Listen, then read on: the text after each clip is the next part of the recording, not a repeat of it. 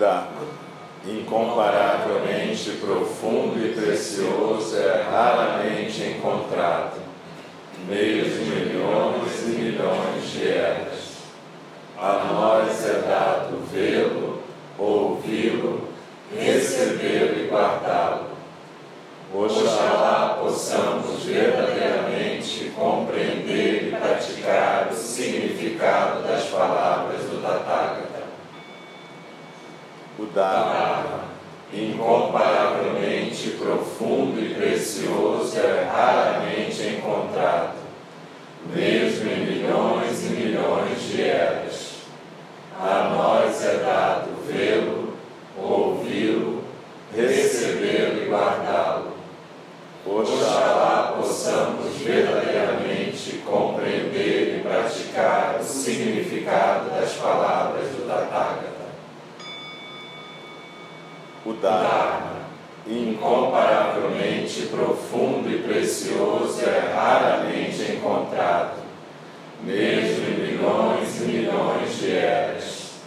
A nós é dado vê-lo, ouvi-lo, recebê-lo e guardá-lo. Oxalá possamos verdadeiramente compreender e praticar o significado das palavras do Tathagata.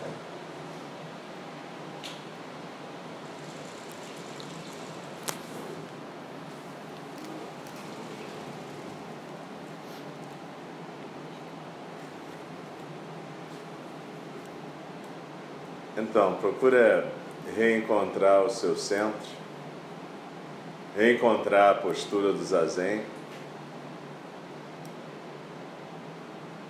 Deixa os olhos suavemente fechados, porque daqui a pouco eu vou acender a luz. Pode acender. Procura realmente reencontrar o seu centro e presta atenção na sua expiração e na sua postura. Quando a gente fala durante o zazen, como numa fala do Dharma, a ideia é que a gente possa deixar as palavras fluírem, tanto quem fala quanto quem escuta. Não se prender a tentar entender ou conversar com aquilo que está sendo dito. A ideia é que a gente está num outro período de zazen só que tem alguém recitando alguma coisa. A gente está estudando nesse terceiro módulo do nosso curso de introdução ao Dharma do Buda Shakyamuni. A gente está estudando o Shobogenzo, a obra principal de Dogen Zenji, o fundador da nossa tradição no século XIII no Japão. Então, a gente tem o primeiro módulo, que foi abordou os textos básicos do budismo, os fundamentos da nossa prática. O módulo 2, que falou dos textos básicos do Mahayana, que é a tradição jusense em série. E esse terceiro módulo, então, a gente está estudando o Shobogenzo. Quando Dogen Zenji fundou a nossa tradição no Japão no século XIII, o budismo tinha virado uma coisa muito metafísica elaborada e era basicamente a religião estatal no Japão. Então ele sentiu necessidade de trazer o cânon budista conhecido de novo para as pessoas numa leitura atual, atual para a época dele, século XIII. Então ele foi, de certa maneira, o, cara que inaugurou a literatura japonesa propriamente dita e, e muito mais ainda a literatura filosófica. Que até então todos os textos budistas japoneses eram escritos em chinês. Mas a ideia dele era que as pessoas pudessem entrar em contato de novo com a prática do Dharma do Buda Shakyamuni e com a compreensão dessa prática. Então, quando a gente estuda o Shobogenzo hoje em dia, é uma forma da gente também renovar o nosso contato, já que a gente não tem a mesma tradição cultural que existia naquela época, a maior parte de nós não conhece quase nada do, cânon budista. Então a gente está, na verdade, usando o Shobogenzo para travar contato com essa grande tradição. Para que a gente possa se inspirar para a nossa prática. A semana passada a gente começou a ler e estudar o capítulo 31b dessa edição da Shambhala do Shobogenzo. Um capítulo que é a segunda parte do texto que fala sobre prática contínua. E a gente escolheu esse texto porque tinha a ver com a visita de mestre Tokuda aqui no templo. A gente usou a visita de Bodhidharma para a China para estudar isso. E para entender que a grande homenagem que a gente pode prestar a qualquer professor que tem a enorme compaixão de se deslocar centenas, milhares de quilômetros para cá, é exatamente praticar. Então a gente vai continuar estudando esse texto.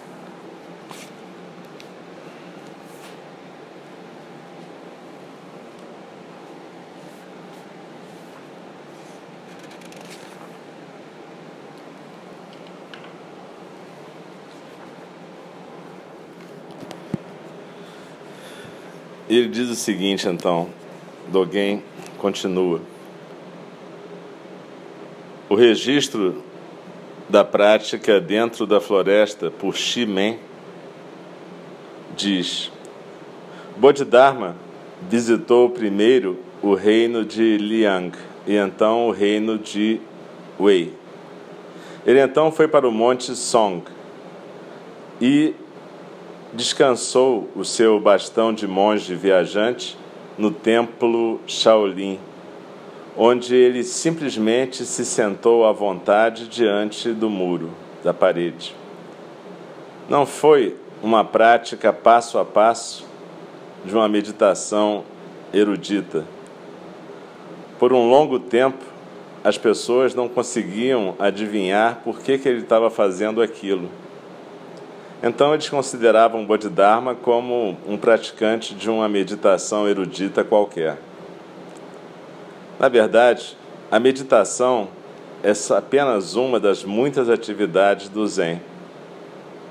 Ela não cobre a prática inteira do sábio, mas aqueles que registraram a história daquele tempo o classificaram entre os praticantes de uma meditação erudita e o jogaram para ficar junto com aqueles que se engajavam numa prática estática, como se fosse um tronco morto ou uma cinza morta.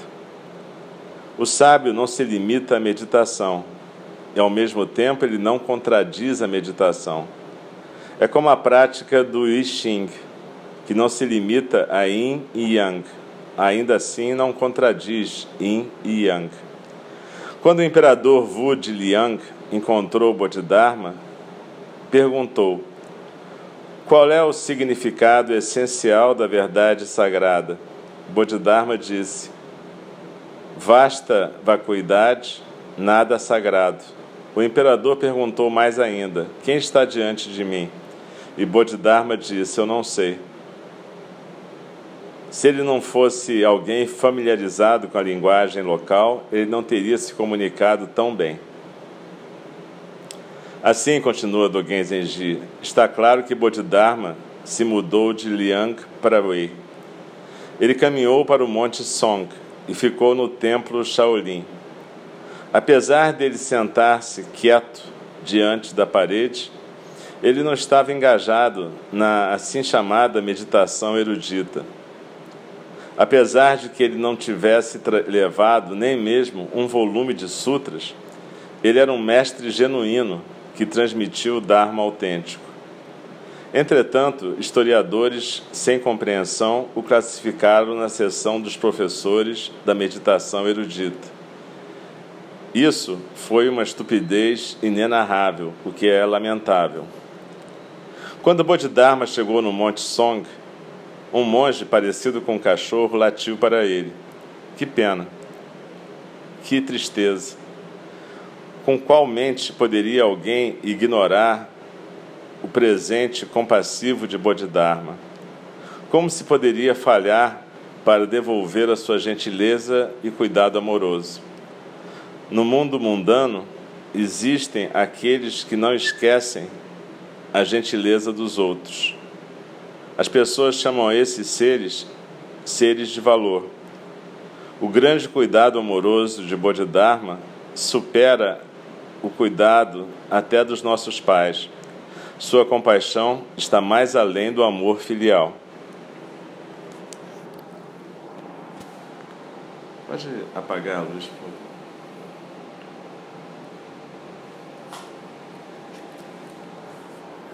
Então, nesse trecho do Gen Zenji,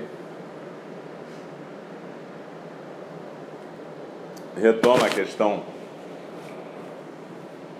da grande compaixão de Bodhidharma que enfrentou tantos perigos em uma viagem tão longa entre o sul da Índia e a China para levar o Dharma. E ele compara essa compaixão com a compaixão de pais, dos nossos pais, e diz que Bodhidharma teve ainda mais compaixão. Ele deixou a terra natal dele e foi compartilhar o Dharma com pessoas que não o conseguiam compreender, na verdade, como um imperador. Nesse trecho tem algumas coisas muito importantes. Primeiro, a noção de determinação, voto. Bodhidharma tinha um voto, ele tinha uma aspiração, ele tinha uma necessidade de cumprir esse voto. Então, qualquer praticante do Zen, ele deve ter a aspiração de praticar. Praticar o Zen não é você andar com um livro de sutras ou você ficar pensando sobre o Zen. Na verdade, é você sentar em zazen e ao mesmo tempo transformar a sua vida numa prática cotidiana, como a gente já viu. Esse é o nosso desafio. Como é que a gente transforma a nossa prática de vida numa prática de zen cotidiana? Primeiro a gente tem que saber quais são as nossas prioridades. Não tem nada de errado em ter outras prioridades que não o zen. Mas nesse sentido, se você escolhe o zen, é para você transformar a sua vida numa prática. O Zen é alguma coisa que vai sempre te empurrar para fora da zona de conforto. Quando o Zen chegou no Ocidente, as pessoas estavam numa fase meio viajante e achavam que Zen era fazer o que tinha vontade de fazer. O que era exatamente o oposto disso, né? Fazer o que você tem vontade de fazer é ser impulsivo, é simplesmente deixar o seu ego governar como um cavalo desgovernado ou um macaco louco. Mas as pessoas naquela época, década de 60, achavam que o Zen era uma coisa que combinava com um baseado, uma música bacana e você ficar coçando o saco olhando para o céu. Na verdade, qualquer coisa que aparecesse naquela época ia ser interpretado assim. E levou tempo até as pessoas perceberem que o Zen era exatamente o oposto disso. Era você abrir mão da sua zona de conforto, era você poder entrar num sistema que estava sempre te colocando em xeque. Era aprender a fazer escolhas, era aprender a renunciar a algumas coisas para seguir um certo caminho. E Zen tem um monte de palavras que as pessoas não gostam: autoridade, escolha, renúncia, caminho. O Zen não é o único caminho que existe, evidentemente, nem é o melhor é o caminho que você pode escolher se você tiver a fim de ter uma prática do Dharma. Mas se você escolher, é bom você saber o que, que vai acontecer. Bodhidharma sentou diante da parede em silêncio por nove anos. E só então ele pôde ensinar alguma coisa para os três alunos que apareceram. Mestre Tokuda falou aqui sobre o grande silêncio, Mahamuni. E esse grande silêncio tem a ver com a capacidade da gente encontrar o nosso centro e encontrar o nosso silêncio. Encontrar o nosso silêncio não quer dizer ficar calado o resto da vida, mas quer dizer que até a sua fala vai ter que vir desse centro de silêncio e desse centro de Dharma que vai estar no seu centro. Você vai ser o próprio Zendô na medida que você praticar. Essa foi a grande compaixão de Bodhidharma.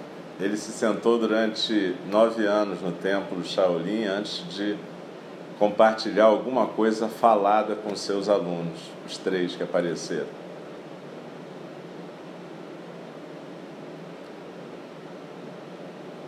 A gente teve um gosto disso com a presença de Mestre Tokuda aqui. E foi tão legal o fato dele não ter dado uma palestra aqui. Quem estava aqui durante esse período pôde aproveitar a presença dele nos pequenos momentos de convivência, saborear o que é o Zen. Do mesmo jeito que a gente proporciona isso aqui diariamente. Você pode vir aqui, sentar em silêncio, trabalhar em silêncio, depois tomar café, ouvir de noite. Mas você vai ter sempre uma possibilidade de encontrar esse centro de silêncio. Você não vem aqui para encontrar aquilo que você já tem na sua casa: barulho, distração. A gente pratica distração talvez 17 horas por dia e dorme o resto. O Zen é um outro tipo de convite. É um convite para encontrar esse centro de silêncio, encontrar a atenção plena poder corporificar o Dharma, como Bodhidharma, Mestre Tokuda e outros.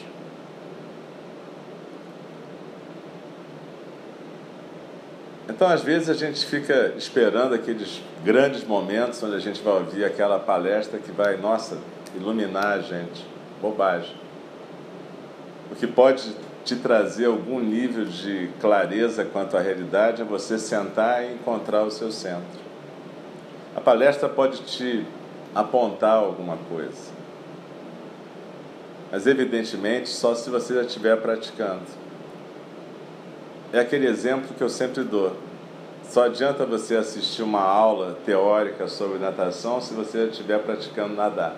Se você nunca nadou, aquilo não serve absolutamente de nada.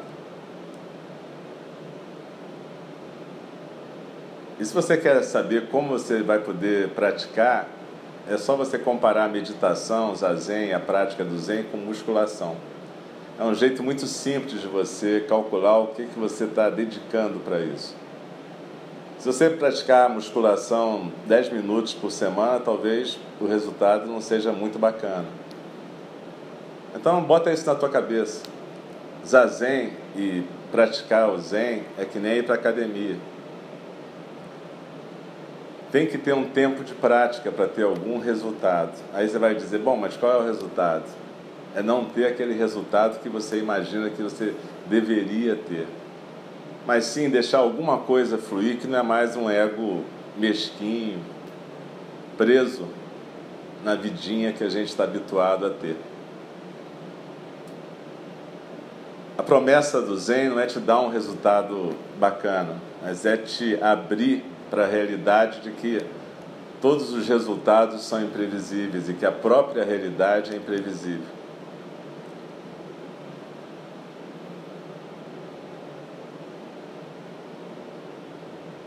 A esperança no Zen não é você ter um resultado maravilhoso, é você achar maravilhoso o não saber, é você poder estar à vontade na vida. Dogen Zenji fala: Bodhidharma sentou-se à vontade. Você consegue imaginar o que é ficar à vontade, sentado nove anos diante de uma parede?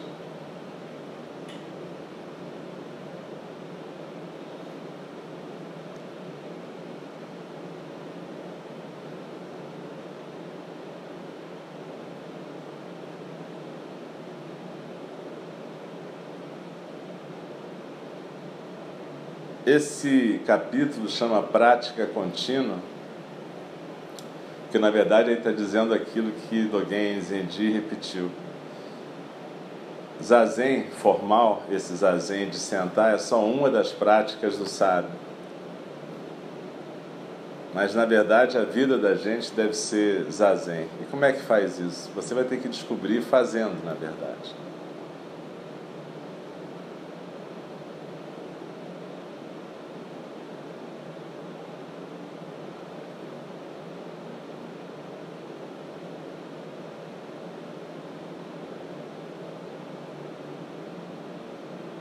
Não é que o Dharma ou o Zen despreze palavras e letras. A questão é que a gente tem que aprender a ler montanhas, vales, rios, paredes, telhas, pedras. E aprender a falar quando houver algo real a ser falado. Normalmente a gente fala como os macacos pulando numa árvore ou os cavalos relinchando num campo. São mais expressões fisiológicas do que qualquer outra coisa. A gente fala para abrandar a angústia ou para conseguir algum tipo de sedução, manipulação, mas é raro você falar para ter um encontro verdadeiro com a realidade seja a realidade manifesta na forma de um outro ser senciente, seja o Dharma manifesto na forma de flores, paredes, chuva.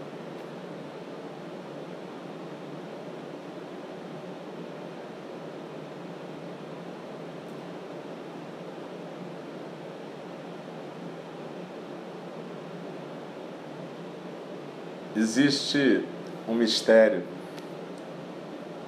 na realidade, na vida, que está muito mais além das nossas tentativas de enquadrá-lo nas nossas telinhas, nas nossas historinhas, nas nossas imaginações.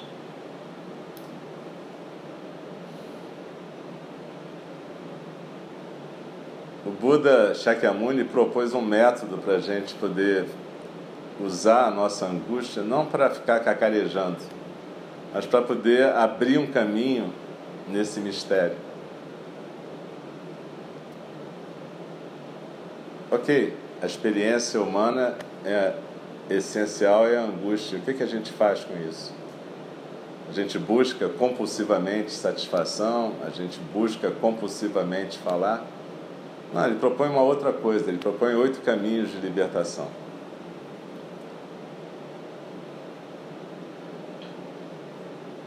E ele propõe que você se torne um investigador de você mesmo.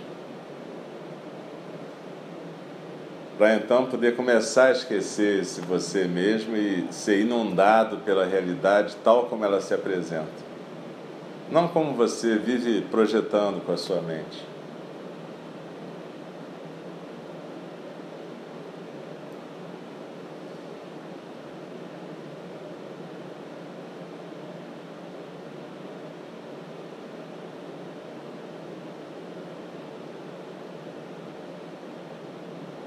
É legal a gente poder ver um professor como o mestre Tokuda, porque a gente vê o resultado de 60 anos de prática. Pode ser que a gente não tenha essa possibilidade, pode ser até que a gente morra antes de conseguir completar 60 anos de prática. Mas a verdade é que Mestre Tokuda é como uma imagem de Buda que a gente coloca no Zendô para nos inspirar. Ele é uma pessoa, uma pessoa como a gente. Só que é uma pessoa que levou a sério suas prioridades, suas escolhas e a sua prática. A gente tem que começar a levar a gente mesmo a sério.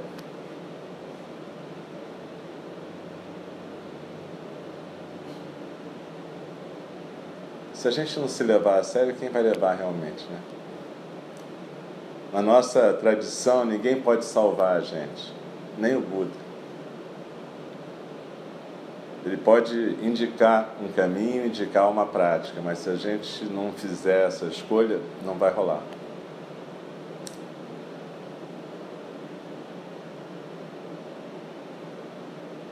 Quando Sawaki Hiroshi, que foi professor de mestre Tokuda, ele passava muitas horas à noite estudando o Shobogenzo, era a conversa dele com Dogen Zenji. E passava a maior parte do dia ou em zazen ou fazendo coisas concretas para poder compartilhar o Dharma. Cuidar de alguém, cozinhar para alguém, limpar alguma coisa.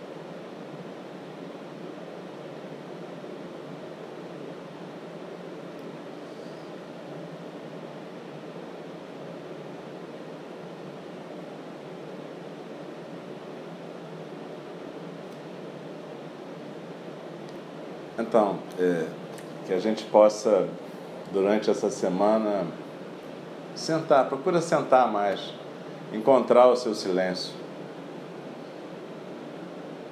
Quando estiver refletindo e considerando a sua vida, vê quais são as suas prioridades. Vê em que, que você está usando o seu tempo. Daqui a pouco a gente vai recitar os quatro votos, que são os votos dos Bodhisattvas, e no final Alguém recita: Não desperdice a sua vida. A gente só tem essa vida. Independente de todas as questões sobre vida e morte, nessa forma específica, nesse momento que a gente está sendo, só tem essa vida.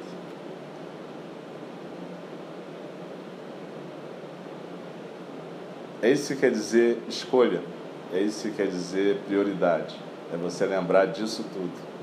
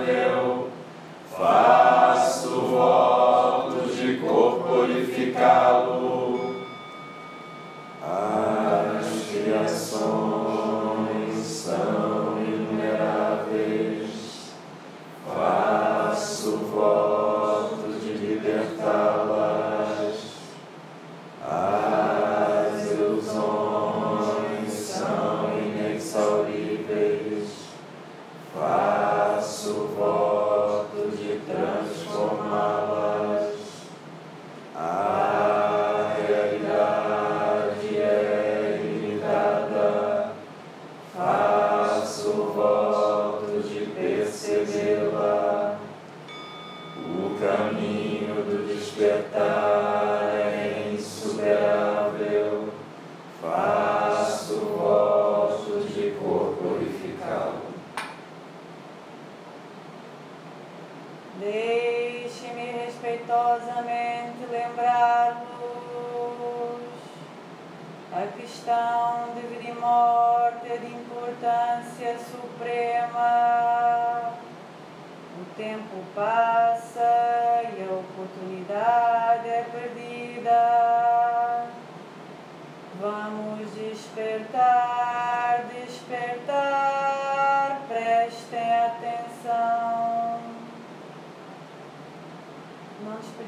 atenção.